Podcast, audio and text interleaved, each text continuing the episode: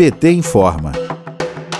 O ex-presidente Lula concede entrevista exclusiva à CNN americana. Em pauta, a desigualdade do acesso mundial às vacinas contra o coronavírus. A conversa foi com a jornalista Cristiane Amanpour nesta quarta-feira, 17 de março. Lula sugeriu que o presidente dos Estados Unidos, Joe Biden, convoque uma reunião emergencial do G20 para tratar da expansão da vacina no mundo.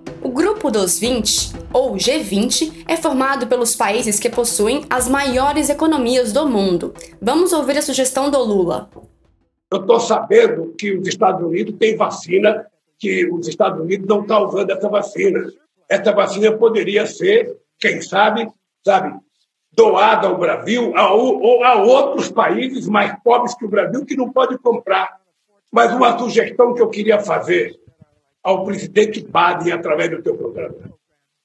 É importante convocar o G20 urgente é importante convocar os principais líderes do mundo e colocar na mesa o único tema: vacina. Vacina. E vacina. De dois política. Eu estou pedindo para o Biden fazer isso porque eu não acredito no meu governo. E se fosse o Trump, eu não pediria porque também não acreditava nele. Mas o Biden é um sonho de um novo respiro da democracia. Lula admitiu a possibilidade de ser candidato à presidência nas eleições de 2022, mas para ele essa não é a prioridade.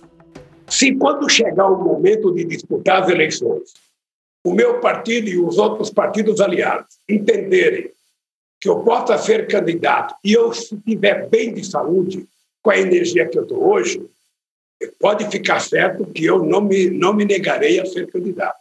Eu só não quero fazer disso a minha prioridade máxima, porque a prioridade máxima agora é tentar cuidar desse país. Lula reiterou as suas críticas à condução da pandemia da Covid-19 pelo presidente Jair Bolsonaro. Para Lula, abre aspas, se nós tivéssemos um presidente que respeitasse a população, teríamos criado um comitê de crise para guiar a sociedade brasileira no que fazer toda semana, fecha aspas. De Brasília, Thaisa Vitória para a Rádio PT.